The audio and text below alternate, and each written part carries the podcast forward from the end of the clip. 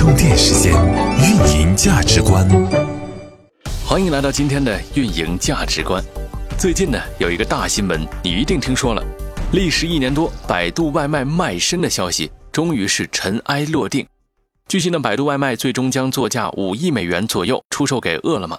对比去年二十亿美金的报价，这个结果确实令人……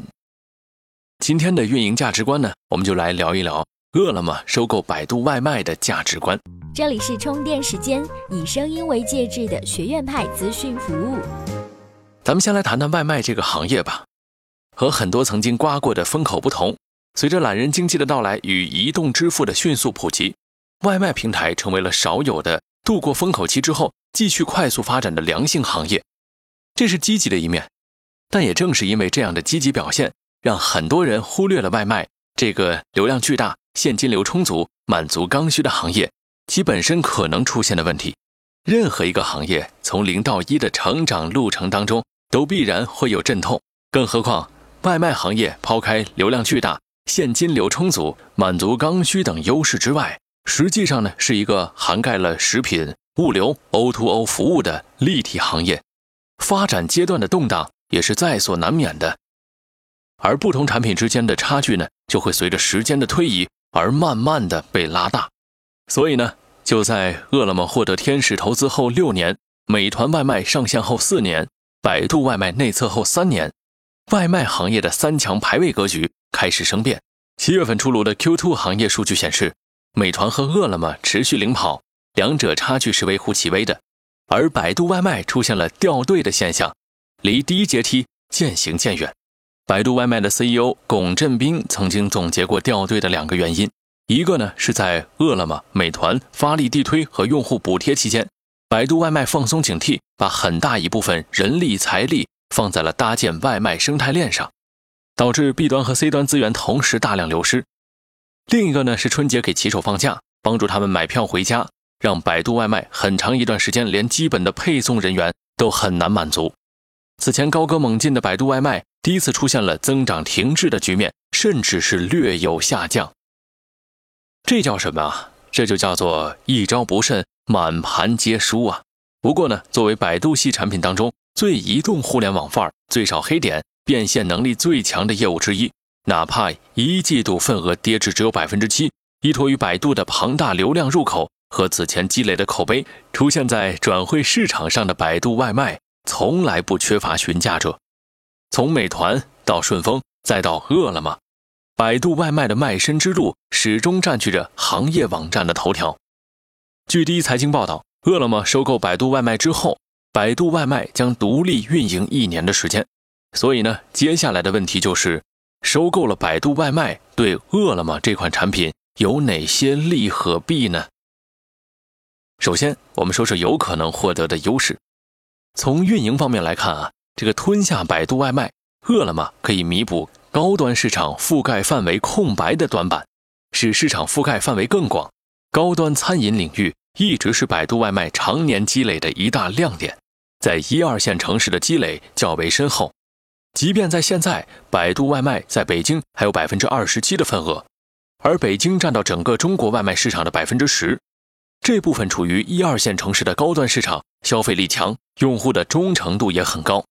只要百度外卖在合并后获得足够资源，就能够将其用户价值发挥到最大。这对饿了么来说无疑是重要的补充，扩张市场份额的有力加持，是这家公司继续巩固市场第一的重要筹码。那我们来从技术方面来看啊，这个大数据和人工智能业务一直是百度的核心未来。与饿了么合并之后呢，也即将成为配送技术的未来发展指南，使外卖服务更加的精准。利用智能化的技术，将可以更加精准餐厅出餐的时间，提升配送的最佳路径等具体服务。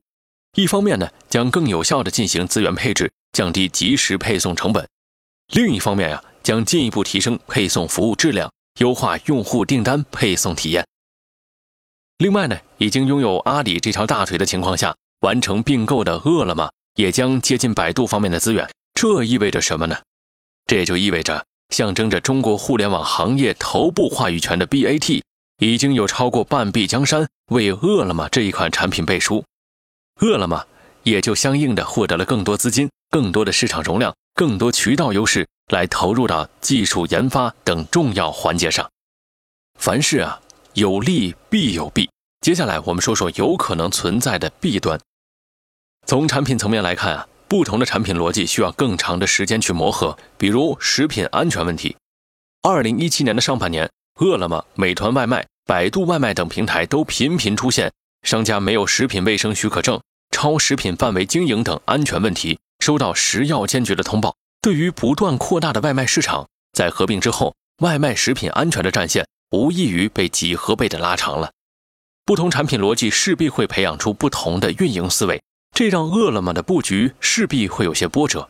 或许正因如此，百度外卖才有了一年独立运营的缓冲时间。那对于竞争层面来看呢？二零一七年五月发布的报告，在外卖领域，美团外卖、饿了么、百度外卖分别以百分之一点二三、百分之零点九七和百分之零点二零的月度覆盖率居行业前三，那拿下了百度外卖。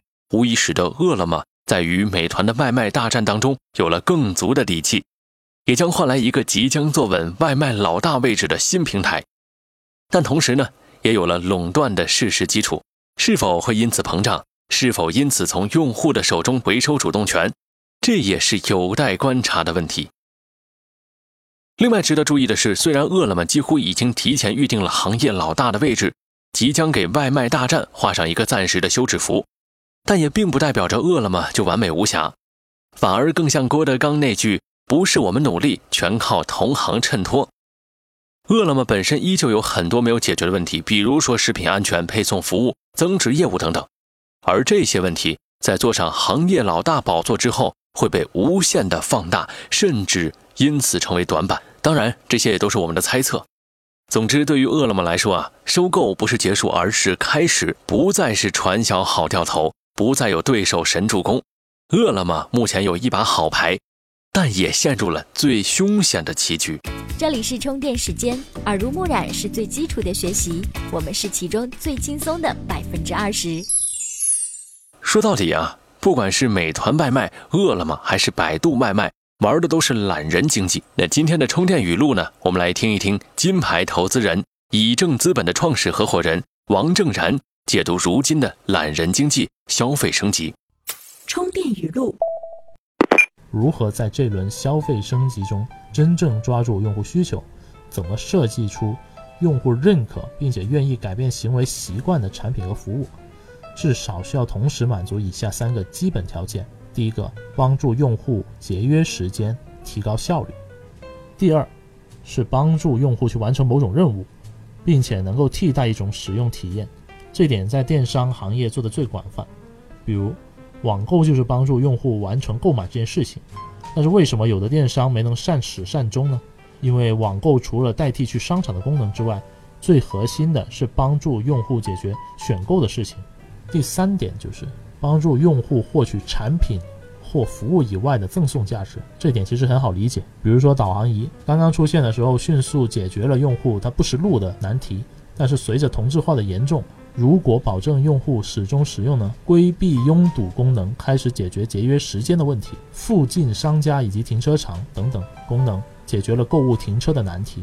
然后随着消费升级，懒人经济的升级，商业化依然被改变。智能手机的出现迅速让导航仪消失，导航服务不得不把载体嵌入手机。同时，手机厂商也靠这一个功能赠送了用户沟通以外的服务。有段时间，可乐上有了一些不同的标语，什么兄弟、高富帅、有为青年等等。那么，买一瓶送人是否还具有传递信息的意思呢？最后，我想说的是，对于懒人经济，我刚说的都只是基础。今后，人工智能的应用必将普及，用户的需求它不仅会增多，而且还会多样化。最早的价格优势早已转向品质优势，产品优势也开始转向服务优势。时间效率需要行为习惯的改变，时间效率的提高不是为了完成某种任务，最终的目的是为了形成一种价值。听了今天的运营价值观，希望你能够在饿了么收购百度外卖当中受到启发，找到自己的运营价值观。分享一下我的收获。每日必知。在你的公司想要进行收购的时候，一定要想明白这样几件事：收购之后新进的部分能不能够弥补公司之前的短板？有没有核心技术的介入？同时，在收购之后，两家公司的融合是一个大工程，你是否做好了准备呢？今天充电时间的关键词呢是收购。这样一宗大型的收购案，饿了么单靠自己的力量很难吞下百度外卖。那究竟收购背后还有哪些不为人知的细节？幕后的操盘手又是谁呢？在充电时间的微信公众账号里回复“收购零零一”，收购零零一，给你答案。好的，各位，今天的节目就是这样，感谢你的收听，我们下期节目再会。